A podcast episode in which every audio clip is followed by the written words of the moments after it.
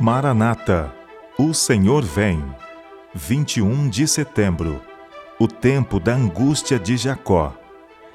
Ah, que grande é aquele dia, e não há outro semelhante.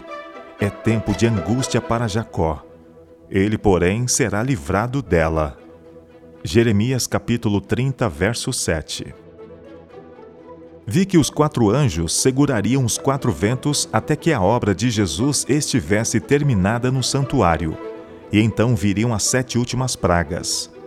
Estas pragas enfureceram os ímpios contra os justos, pois pensavam que nós havíamos trazido os juízos divinos sobre eles, e que se pudessem livrar a terra de nós, as pragas cessariam. Saiu um decreto para se matarem os santos, o que fez com que estes clamassem dia e noite por livramento. Este foi o tempo da angústia de Jacó. Assim como Satanás influenciou Esaú a marchar contra Jacó, instigará os ímpios a destruírem o povo de Deus no tempo de angústia. E assim como acusou a Jacó, acusará o povo de Deus. Conta as multidões do mundo como seus súditos mas o pequeno grupo que guarda os mandamentos de Deus está resistindo à sua supremacia. Se ele os pudesse eliminar da terra, seu triunfo seria completo. Ele vê que santos anjos os estão guardando e deduz que seus pecados foram perdoados, mas não sabe que seus casos foram decididos no santuário celestial.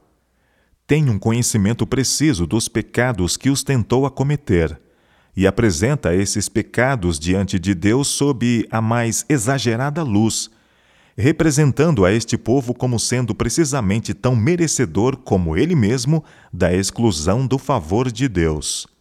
Declara que, com justiça, o Senhor não pode perdoar-lhes os pecados e, no entanto, destruir a ele e seus anjos. Reclama-os como sua presa e pede que sejam entregues em suas mãos para os destruir. Acusando Satanás o povo de Deus por causa de seus pecados, o Senhor lhe permite que os prove até o último ponto. Sua confiança em Deus, sua fé e firmeza serão severamente postas à prova. Ao reverem o passado, suas esperanças desfalecem, pois que em sua vida inteira pouco bem podem ver. Estão perfeitamente cônscios de sua fraqueza e indignidade Satanás se esforça para aterrorizá-los com o pensamento de que seus casos não dão margem à esperança, que a mancha de seu aviltamento jamais será lavada. Espera destruir-lhes a fé de tal maneira que cedam às suas tentações.